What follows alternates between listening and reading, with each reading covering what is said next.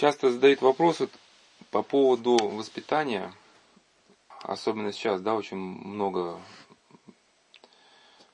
а, подростков, которые становятся все более и более трудными, ну и у родителей возникает вопрос, как с ними обращаться, потому что ситуация все больше и больше с точки зрения родителей становится тупиковой. У нас уже были выложены беседы, которые вот проходили с педагогами э, Центра Свидля Василия Великого вот в Петербурге. Там как раз э, центр для подростков, которые находятся в конфликте с законом. Ну и понятно, что 16-летними ребятами, которые находятся в конфликте законов, когда идет какое-то общение, ну, необходимо от каких-то принципов отталкиваться, иначе просто общение не состоится. Ну вот и, и с педагогами как раз мы какие-то значит, мысли выкладывали, ну, излагали им. Что-то с моей стороны, что-то вот директор центра Лени Владимира вы, высказала. Но и после того, как эти беседы уже прошли, вот, возникло, ну то есть я, когда пишут письма вот, с вопросом подобным, делаю ссылку на эти беседы, но к ним хотелось бы сделать некое дополнение – что-то было не озвучено, и некое дополнение, краткое, что ли, вот такое резюме, такое, да. Вот, и как раз э, поводом, чтобы это резюме сформулировать, стал вот разговор, э, не так давно произошел с одним мужчиной, паломником. Он сам занимается рукопашным боем, у него сын вот небольшой, как раз вот около этого возраста, 16-летний тоже тренируется. И вот э, необходимо ему было с сыном и с товарищами сына провести какую-то беседу, чтобы они в школе вели себя как-то ну, потише. потише. Ну, можно представить, да, 16-летних, э, хоть мужчина не распространялся, но 16-летний подросток, который занимается рукопашным боем вместе с папой, который достиг серьезных результатов на этом поприще – вот, и папа спрашивал, вот, э, как же вот с ними, вот с этими ребятами выстраивать общение. Ну, почему я начал именно с, с папы, вот занятий папы? Потому что вот, э, именно образ бойца рукопашного боя, наверное, является вот ключевым в ответе. То есть, если перейти к самому ответу, что можно сказать? Вот у многих родителей возникает вот такой вопрос, который они представляют в виде такой дилеммы – Пытаться ли мне говорить с детьми, с, ну там, с сыном, с дочерью, или не пытаться, да, вот пытаться мне что-то предпринимать или не пытаться. Вопрос на самом деле по себе очень ошибочный, потому что в жизни вот эм, так не бывает, что делать или не делать, говорить или не говорить. Да? Ведь часто бывает, например, когда происходит какой-то конфликт, ведь можно сказать, что человек э, по сути, сказал все правильно, только он сказал не в то время, э, не, не тем тоном и не при тех обстоятельствах, да. Если прил какую-то мудрость, дождался бы нужного времени, вот когда он спокоен, другой спокоен, слава бы отобрал, ситуация какая-то вот была благоприятна, может быть, его бы и услышали. И почему именно а, вот образ вот этого бойца рукопашного боя, да, вот такой, мы от него оттолкнемся – стилей сотни, да, подходов к этому делу масса. И как один опытный боец говорил, что его, так сказать, э, резюме жизненного опыта, может, конечно, у него будет более какие-то еще значимые формулировки, пока он недостаточно такой все-таки взрослый еще, но очень опытный. Он говорит, что опыт, к которому пришел, что ты никогда не знаешь, с кем ты имеешь дело. Да, вот выходит на ринг э, твой противник, кто он, как он двигается, что он сейчас будет принимать, ты никогда не знаешь. Вот, и отсюда, соответственно, какой вывод, да, что бойцу трудно сказать, что ему делать на ринге. То есть ему заранее невозможно дать ответ, это, иди вправо или иди влево, действуй так или иначе. Но этот боец может, да, допустим, усердно тренироваться.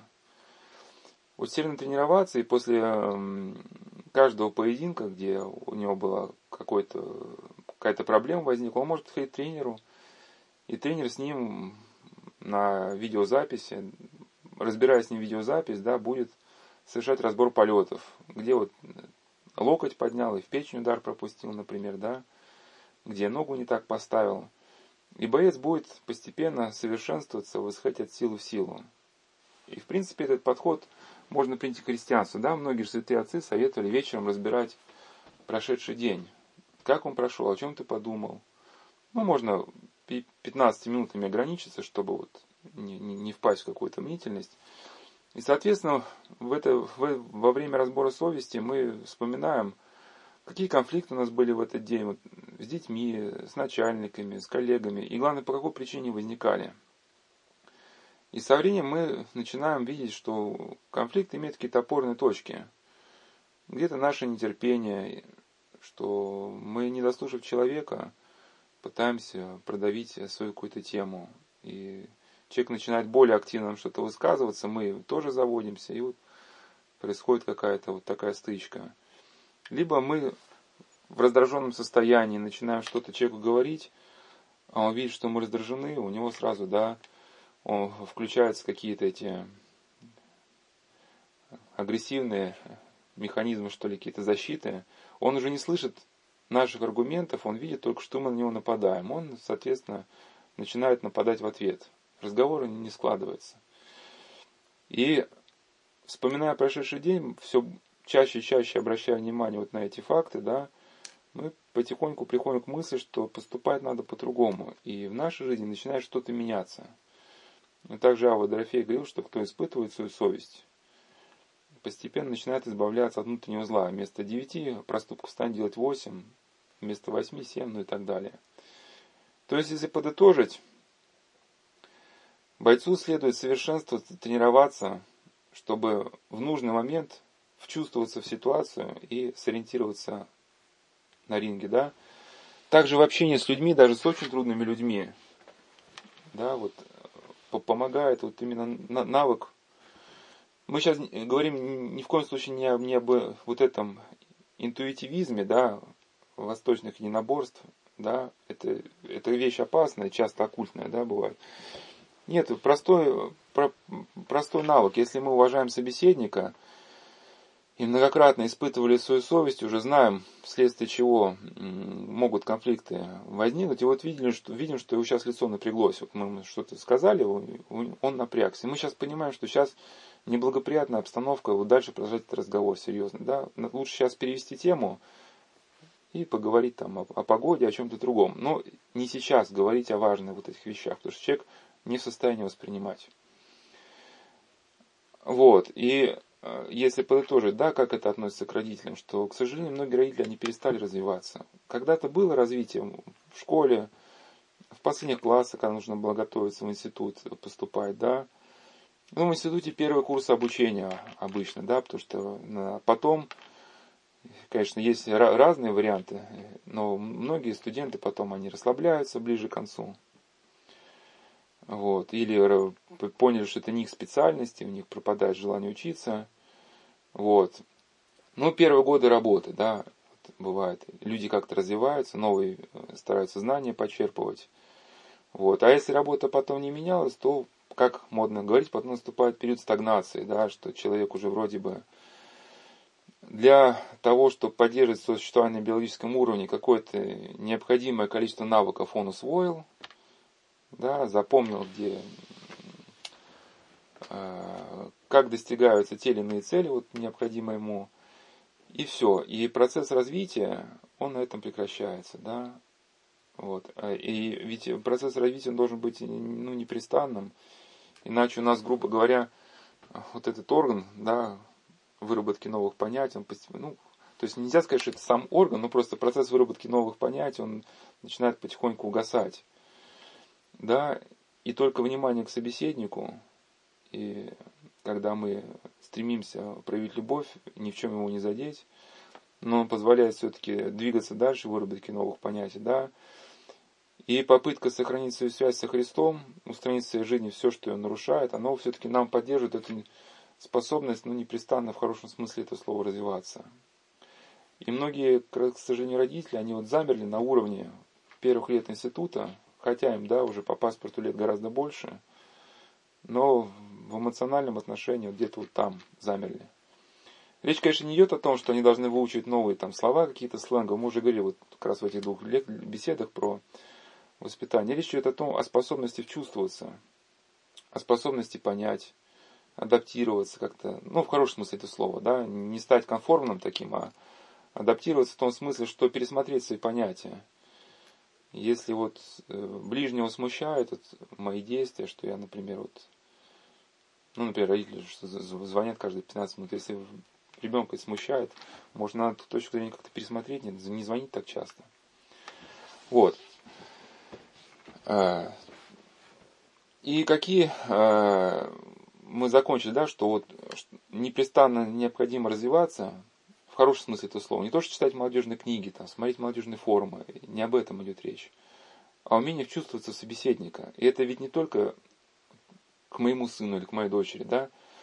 Если родитель, он холоден по отношению ко всем людям, он и по отношению к своему ребенку не сможет сориентироваться. На сердце это одно. Если сердце не научилось любить всех людей, оно не сможет любить и конкретного какого-то человека. Ну, бывают, конечно, такие чисто родительские привязанности, вот как у палачей бывали, да, палачи в кругу семьи могли быть очень такими, как бы, тихими. Но это все-таки не, не является вот такой христианской любовью. И какие все-таки акценты, да? Можем, можно сказать, да, у бойца тоже, ему надо понять, что рецептов готовых нет, надо вчувствоваться как-то в ситуацию, в хорошем смысле этого слова. Но все-таки все равно акценты какие-то тоже есть, да, вот там должно быть чувство дистанции, ну и так далее. И вот если примительно к общению, да, вот некоторые акценты. Уважение за уважение. То есть, если ты уважаешь человека, можно надеяться, что это уважение будет к тебе, ну, к тебе в ответ дано. Конечно, уважение за уважение не в современном смысле этого слова. Вот сейчас модно говорить, что учитель должен стать на одну линию с учеником – и сейчас, э, ну, некоторые учителя, они хотят быть в тренде, да, и, в общем, помоднее одеться, постильно говорить. Ну и начинается некое понебратство, и эти учителя не понимают, что они э, вызывают, ну, по сути, лишаются авторитета у учеников. Мы уже это тоже обсуждали. Ну, что-то такое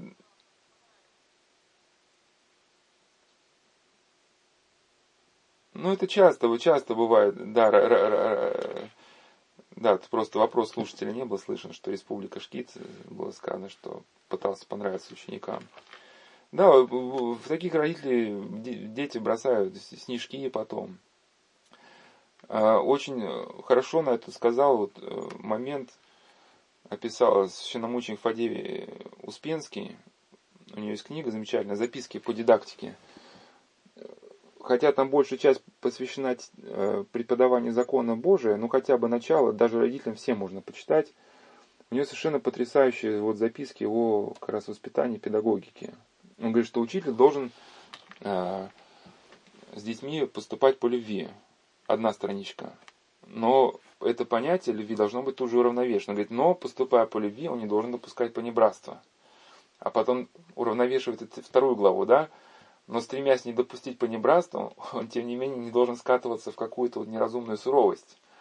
И потом дальше это понятие пытается уравновесить, да, что, э, в общем, но и пытаясь э, вызвать э, интерес в учениках, он все-таки должен пытаться этот интерес вызвать не актерскими приемами, не перепадами интонации, а именно вдумчивая проработка материала, чтобы материал подавать насыщенный, интересный, способный заинтересовать, да. То есть не эмоциональная обработка, шутки, прибаутки, потому что от этих эмоциональных перепадов очень быстро люди устают. А именно, чтобы были какие-то, ну, факты интересные, да, способные увлечь, заинтересовать. То есть, если вернуться, да, уважение за уважение, но чтобы не было понебратства, иначе не будет уважать. И вторая крайность, да, чтобы не было общение с высока. Э, вот. Как бы можно вот этот образ подобрать, чтобы понять вот это, что такое уважение за уважение?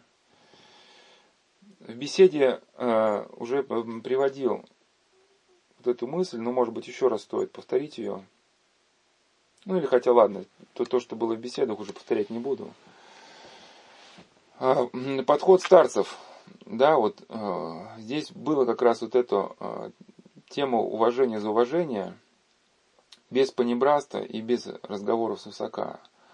Но именно вот этот э, подход уважение за уважение дается там, где человек все-таки имеет религиозный взгляд на мир. Что он предполагает, религиозный взгляд на мир? Что каждый человек, в каждом человеке есть образ Божий.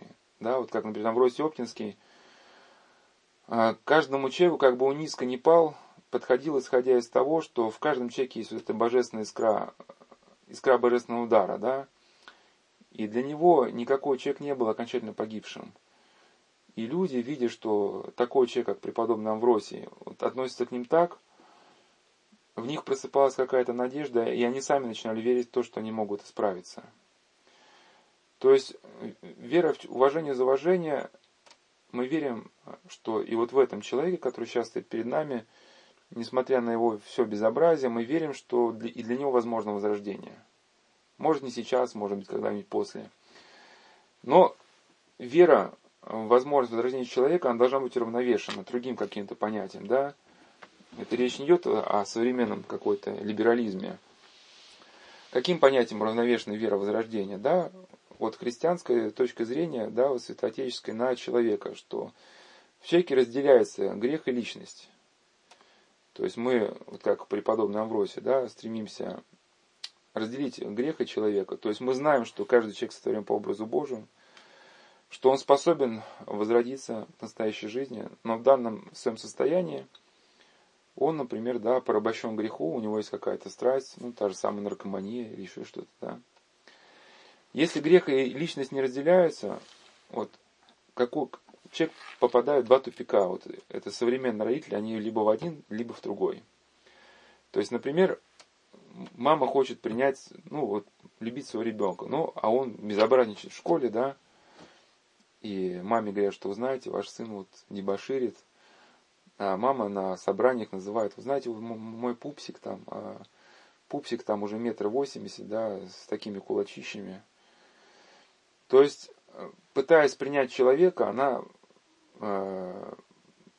пытается оправдать его пороги, пороки, да, закрыть на них глаза. Ну, понятно, тогда эти пороки буйным цветом продолжают развиваться. Вторая ошибочная точка зрения тупиковая, это что, борясь с пороками, отвергают и самого человека, да, то есть вместе с водой выплескивают младенца. А христианская статическая точка зрения, она избегает этих двух тупиков. То есть мы верим, что вот этот человек способен возродиться к лучшему. Но вот он у нас сейчас просит денег. Да, и мы его любим, уважаем. И мы спокойно, с любовью говорим, знаешь, Вася, мы тебе сейчас не можем дать денег. А наркоманы, хоть среди них есть люди действительно очень хорошие в глубине души, все-таки они стремятся другими манипулировать. И когда наркоман просит денег, у нас даже на сайте был какой-то ответ, назывался человеку удрученному общению с братом наркоманом. Вот в разделе наркомании среди ответов. Вот такая ситуация была описана. И наркоман, когда просит денег, он стремится вызвать чувство вины. И когда ему отказывают, если ему отказывают еще с гневом, с раздражением, он говорит, ага, вот ты меня не любишь, ты меня никогда не любила. Ну, если это мама особенно, да. И начинается вот э, такая эмоциональная обработка маме, чтобы э, в маме вызвать слезы, что это вот а, она, оказывается, довела этого молодого человека до того, что он стал принимать наркотики, стал себя плохо вести. Ну и, разумеется, если мама расплакалась, то мама потом еще ощущает виноватой, что она вот и сына плохо воспитала, и вот сейчас его до истерики довела – да, и, соответственно, что мама хочет откупиться, там, сынок, а сколько ты говорил, тебе денежек нужно, да, вот, а поэтому вот, любовь человеку позволяет совершенно спокойно сказать, Вася, я тебя очень люблю и уважаю, но, но так я знаю, что ты деньги эти во благо не можешь не использовать, то я тебе денег дать сейчас не могу.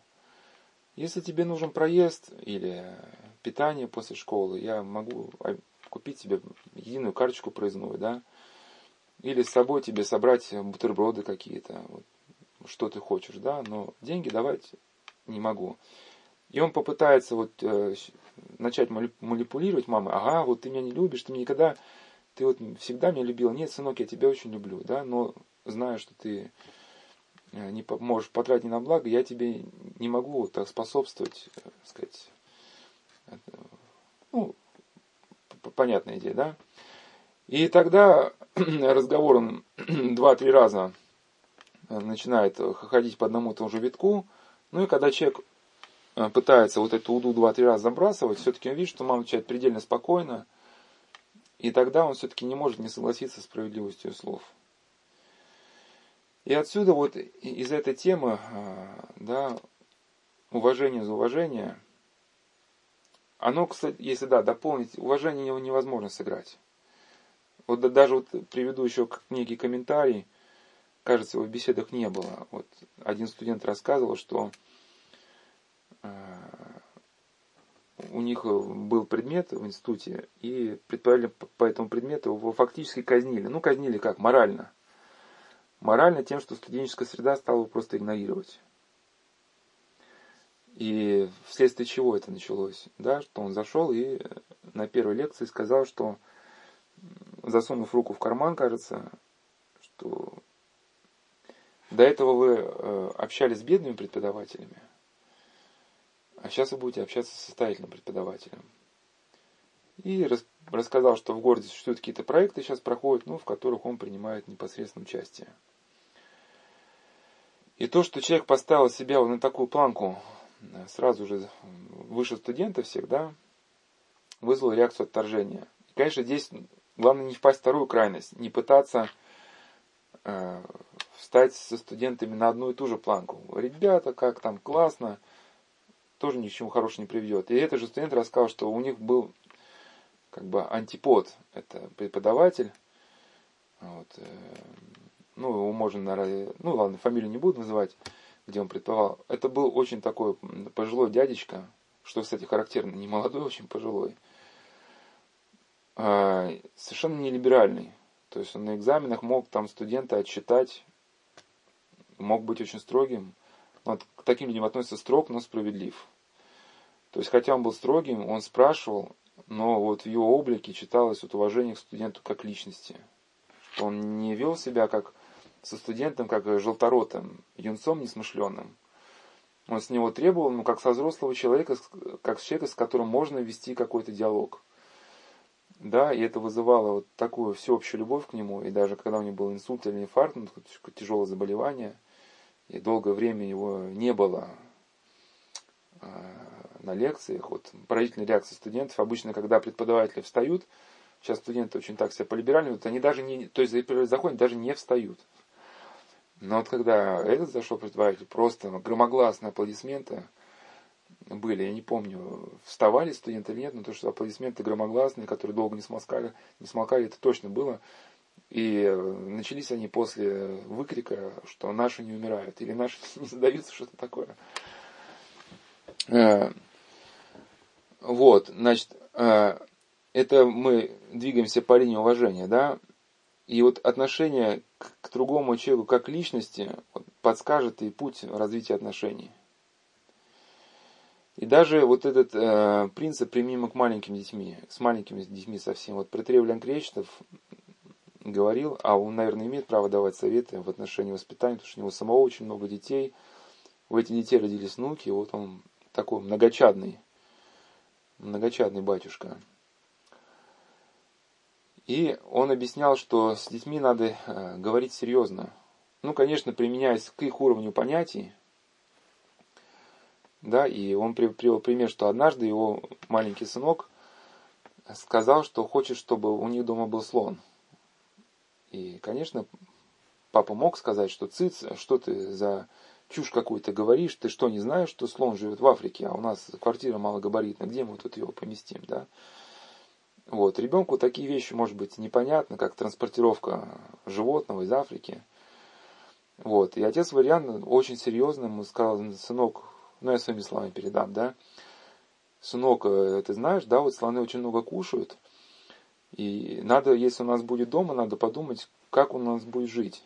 Он много кушает, и надо за ним как-то ухаживать, убираться. И давай ты попробуй неделю потренируйся, вот, помой посуду за всеми. Если у тебя будет хорошо получаться, мы тогда подумаем, что, может быть, тогда и о слоне тогда подумаем. И вот сынок этот э, неделю мыл посуду, и потом подошел, он говорит, папа, ты знаешь, я больше не хочу слона. Вот, и вопрос решился. И он говорил, что с детьми нужно работать в натяг. Это очень мудрая мысль. То есть, что значит натяг? Чтобы чувствовал супругая связь. То есть, если этой связи не чувствовать, а ее можно почувствовать только тогда мы чувствуем человека как личность. Да?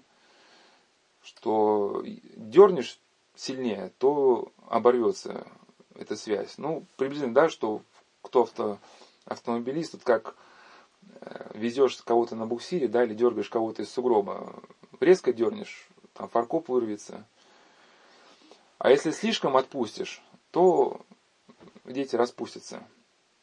Ну как это можно понять? То есть, если человек находится на грани срыва, вот, например, мама хочет поговорить, да, что-то там о важном, а дочка или сын на, находится на грани срыва, то, конечно, не, не надо сейчас этот вопрос обсуждать, ничего хорошего не получится. Можно не воспринять. А если мама улыбается, ребенок улыбается, вот тогда уже можно и сказать. А, и также мы должны подмечать не только в каком состоянии другой человек находится, не только внимание к собеседнику, но и внимание вот к собственному внутреннему состоянию. То есть часто просто многие люди, они э, не подмечают своего состояния внутреннего. Речь идет не о самолюбленной какой-то рефлексии, а банальное опознании собственных страстей. То есть часто причиной конфликта бывает вот наше внутреннее смущение. И, и момент этот поймать нам позволяет как раз вот вечернее испытание совести. То есть если мы внутренне смущены, то мы уже э, на мир смотрим, исходя сквозь призму своего смущения, недовольства, раздражения. Да, в беседах много мы разбирали в учении академика Томского о доминанте. То есть, если у нас сейчас э, нами движет раздражение, вот очаг пришел в это возбуждение, какое свойство вот, доминанты, да, что она притягивает к себе все импульсы, попадающие в сознание, и с другой стороны все прочее прочие отделы коры головного мозга тормозятся. То есть родитель в состоянии раздражения на ребенка, все, что ребенок сейчас не скажет, он будет воспринимать сквозь русло своего раздражения. Если ребенок скажет, там, папа или мама, давайте на пять минут разговор отложим. Ага, а ты всегда, значит, там, да, вот не слушаешься. И, соответственно, подавляется воспоминание, где тот же самый ребенок может или ситуация разбираемая с какой-то хорошей стороны могла бы быть воспринята. И поэтому, если мы обжигались раз, второй, третий, мы уже все-таки должны запомнить, что когда мы внутренне смущены, из разговоров мало чего хорошего получается. Говорим долго, час-два, результата, кроме отрицательного, нет никакого. И с другой стороны, вечернее испытание совести нам позволит понять, запомнить, что вот те моменты, когда мы дожидались Э, состояние, когда мы все-таки умиротворяемся, разговоры происходят буквально за минуту. То есть где-то мы в коридоре с человеком встречаемся, смотрим, он способен воспринимать, и у нас хорошее настроение. Мы говорим, слушай, Вася, давно тебе хотел сказать, вот ведь эту ситуацию, то, что ты делаешь, можно решать вот так и так. И все, он видит, что мы спокойно говорим, да, слушай. И он говорит нам, да, я что-то как-то не догадался ни разу.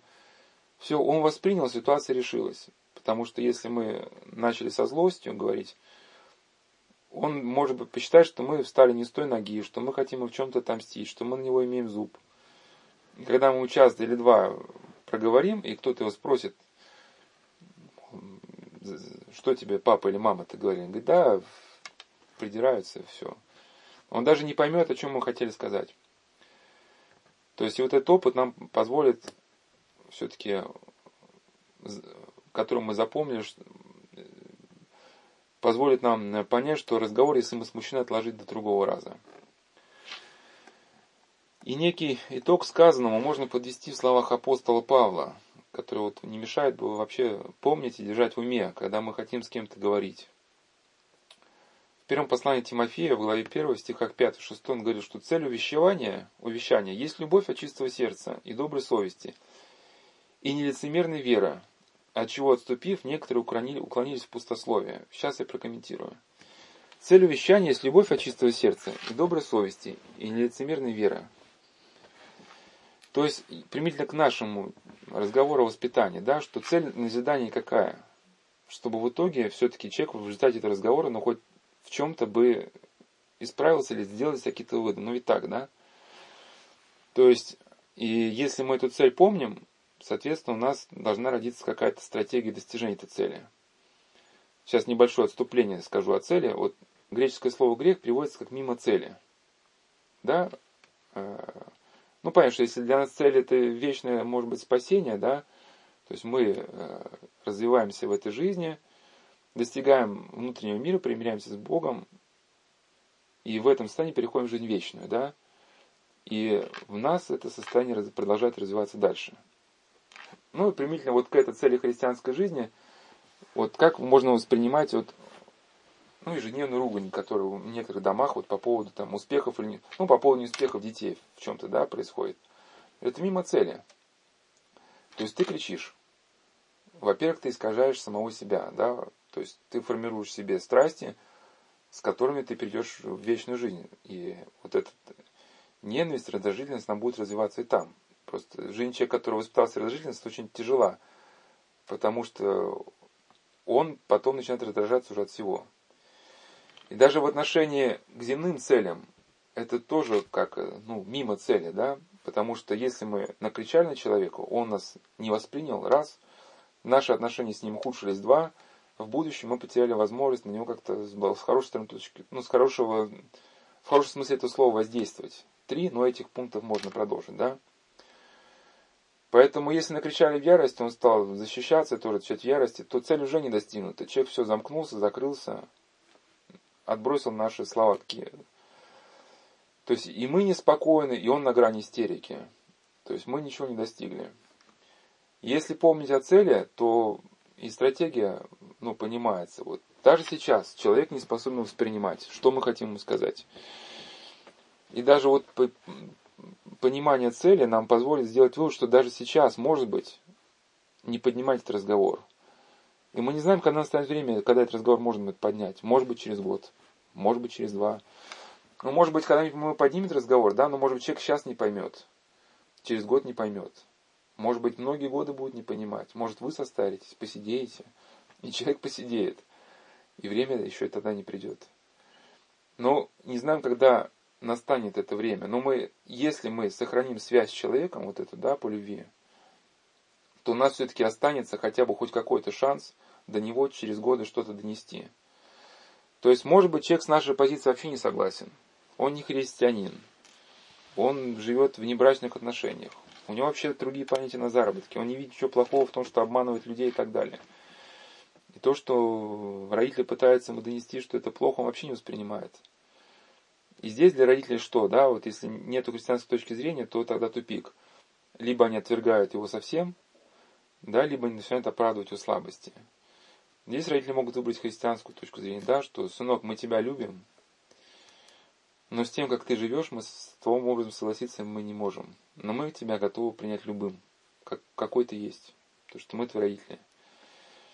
И да, если вот этого разрыва не произошло, если родители там не стали проклинать, то все-таки остается возможность что этот человек когда-то прислушается. Если родители будут предельно спокойны, с любовью, что-то все-таки отношения выстраивать, даже если он сейчас ничего не слушать хочет, когда-то все-таки настанет момент, когда они что-то, может быть, до него донесут.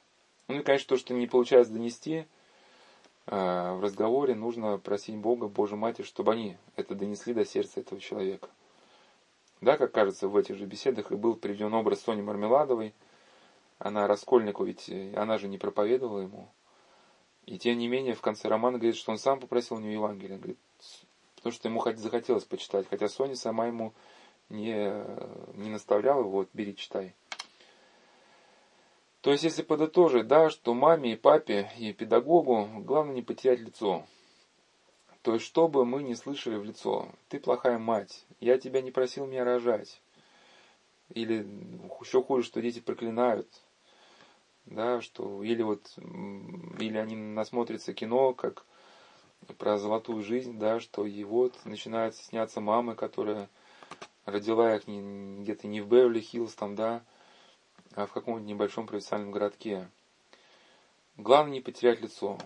То есть, да, сглотнуть, принять, Да, в этом все-таки видна мудрость слов Спасителя о подставить вторую щеку. Многие люди, они иронизируют над, этими словами, совершенно их не понимая. На самом деле, мы все, если сохранить, хотим сохранить отношения, мы подставляем щеку.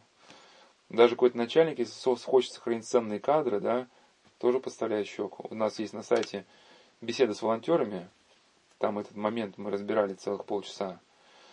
И мама, да, подставляет щеку. Вот сейчас ребенок ударил по щеке, ты плохая мать, и не просил меня рожать. Сейчас, да, у ребенка нет опыта. Но маме главное не потерять лицо, чтобы, э, когда ребенок выйдет в большую жизнь, выйдет из родительского дома, чтобы, главное, чтобы он не вынес с собой образ мамы с перекошенным лицом. Пройдут годы, он начнет разбираться. Может, даже мамы не будет, может, уже не будет живых. Но образ мамин, да, ласковый, кроткий, он останется. И хорошо, если он будет не искажен. А дальше ведь ребенок входит в жестокий мир, да, который умеет бить больно. И он поймет, что мама даже, когда что-то делала со строгостью, что она зла не желала. Ребенок поймет, что мама, даже ведя себя строго, хотела все-таки блага. А сейчас он живет в такой жизни, где никто блага ему не хочет. Где все хотят только воспользоваться его финансами, интеллектуальными э, да, ресурсами. И постепенно все-таки приходит понимание того, да, что вот за словами мамы стоял как, какой-то смысл, и ребенок начинает потихоньку к этому смыслу прислушиваться. И если мама села, или папа, да, или педагог с любовью, то можно надеяться, что с годами вот это семя, оно прорастет. Ну и на этом можно э, подытожить, то есть закончить вот это небольшой постскриптум к беседам о воспитании, который проходит в стиле Василия Великого. Ну, и это будет еще как и самостоятельный ответ на вопрос. А да, если кто-то будет слушать только этот ответ, эти беседы у нас выложены в разделе «Пастырская страничка», под разделе «Беседы о проблемах личности». Там так и называется «Беседа о принципах воспитания и общения с трудными людьми». Вторая беседа «Бесполезно ли воспитание?». Ну, есть там еще третья беседа с родителями трудных подростков. Вот. На данную тему можно также прочитать небольшую статью, которая выложена на сайте Славянского монастыря в разделе вот, «Пасторская страничка» в подразделе «Славянский листок». Называется «Несколько слов родственникам зависимых и самим зависимым от алкоголя и наркотиков». Статья небольшая, но все-таки в ней какие-то акценты сделаны, да. И в частности, один из них э, заключается в том, что необходимо какой-то внутренний путь у самих все-таки родителей. Потому что когда, ну или ладно, сейчас здесь повторять, может быть, смысла не имеет, кто захочет, пусть прочитает. Иначе, если подытожить, да, просто если этого внутреннего пути куда-то не будет, ну, человек по сути, всегда будет расстраиваться. Если не детей, то от чего-то другого. Только вот какая-то появившаяся связь со Христом, обретение какого-то смысла, ну, взгляд на свою жизнь через призму вечности, вот он позволяет как-то вот этот удар страданий, ну, ну выйти из-под него. Да, потому что когда человек постигает глубочайший смысл жизни, он понимает, что какие-то семиминутные, семиминутные достижения цели или их недостижение, что это еще не самое главное в жизни. И, и также он постигает, что и у каждого другого человека есть свой путь. И у маленького вот этого человечка, и у сына, и у дочери. Все мы разные, да. У каждого свое мировоззрение, и каждый человек это целая вселенная, и сам Бог не может заставить человека, да, не может вломиться в свободу человека. Да, как у богослова Лоскова даже был такой образ, что Бог, он смиренно стоит снаружи, стучит в дверь человека, но никогда не может нарушить э, свободу человека. Вот. Родителям иногда хочется каким-то образом повлиять окончательно бесповоротно. Не надо ждать, что твои слова окажут решительное влияние на какого-то другого человека. Для нас это главная вот связь со Христом, то конечно, закончить хотелось бы словами о молитве, потому что многие родители либо не придают значения, либо привыкли уже к словам о том, что нужно молиться, хотя на самом деле это непростые слова, и существует история, вот у нас в беседах обращения к полноте какие-то истории приводились, там, кажется, в разделе так и называется, да, о общении с родственником, с родственниками. Или в разделах, которые рядом с этим разделом были. Когда люди, казалось бы, ну совсем, совсем далекие от любых понятий, все-таки приходили к вере. Да, когда хулиганы, наркоманы, кощунники, безбожники – которые вели себя совершенно ужасно, со временем становились ревностными христианами. И нередко в беседах да, упоминается э, человек под кодовым названием «человек из ванной», да, потому что он после того, как в период активного хулиганства он где-нибудь в гостинице погулял, да, с различными психоактивными веществами и увеселениями, которые сейчас не буду перечислять, он любил ложиться в ванну. Ну, потому что, когда его начинало тошнить, у него такая реакция была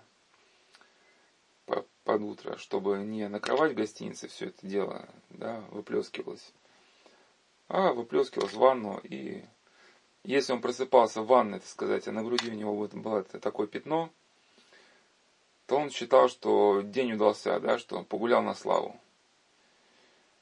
Вот. И однажды он начал испытывать себе такое чувство омерзения, что, вскочив, начал мыться, тереться под душем мочалкой, но понял, что это омерзение, оно не физическое, что он не мог оттереться.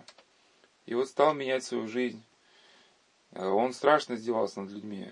Да, но вот потом он стал Потом его широта натуры, которая раньше служила греху, она обратилась в добродетели. И вот этот человек, который, казалось бы, да, был уже, так сказать, известен очень многим-многим, как хулиган, дебашир, вдруг начинает говорить своим друзьям о том, что он какие-то вещи не может себе допустить, потому что это грех. И друзья даже не, не понимают, что они не могут поверить, что они слышат эти слова от него. Или он начинает, да, держать Великий пост. И читать какие-то духовные книги, не просто читать, а жить по ним. И, конечно, когда вот такая метаморфоза происходит, значит, за человека кто-то молился. И вот этой надежды никогда не надо бросать. И мама вот этого человека, она несколько лет, она вот рассказывала, что вот не знает, что делать с сыном, все попытки что-то ему объяснить, он очень грубо пресекает, совершенно не хочет ни о чем не задумываться, не говорить. И кто знал, что вот такие изменения в, ее, в жизни ее сына, они произойдут. Вот, и поэтому, да, если родители не могут читать вот целиком кафизму, не только за своих детей, а вообще это им и самим полезно будет помолиться как-то, да, а чтение псалтиря умиротворяет. Вот, в идеале, конечно, читать одну кафизму, вот, кто не знает, псалтирь состоит из 20 частей. Вот, где-то одна часть кафизма читается где-то ну, 20-25 минут. И э, кафизма делится на три отделения, после, и на каждом отделении принято вот за кого-то молиться. После первого отделения, так называемой славы, да, принято вот молиться за духовного отца, после второй за живых, после третьей за усопших.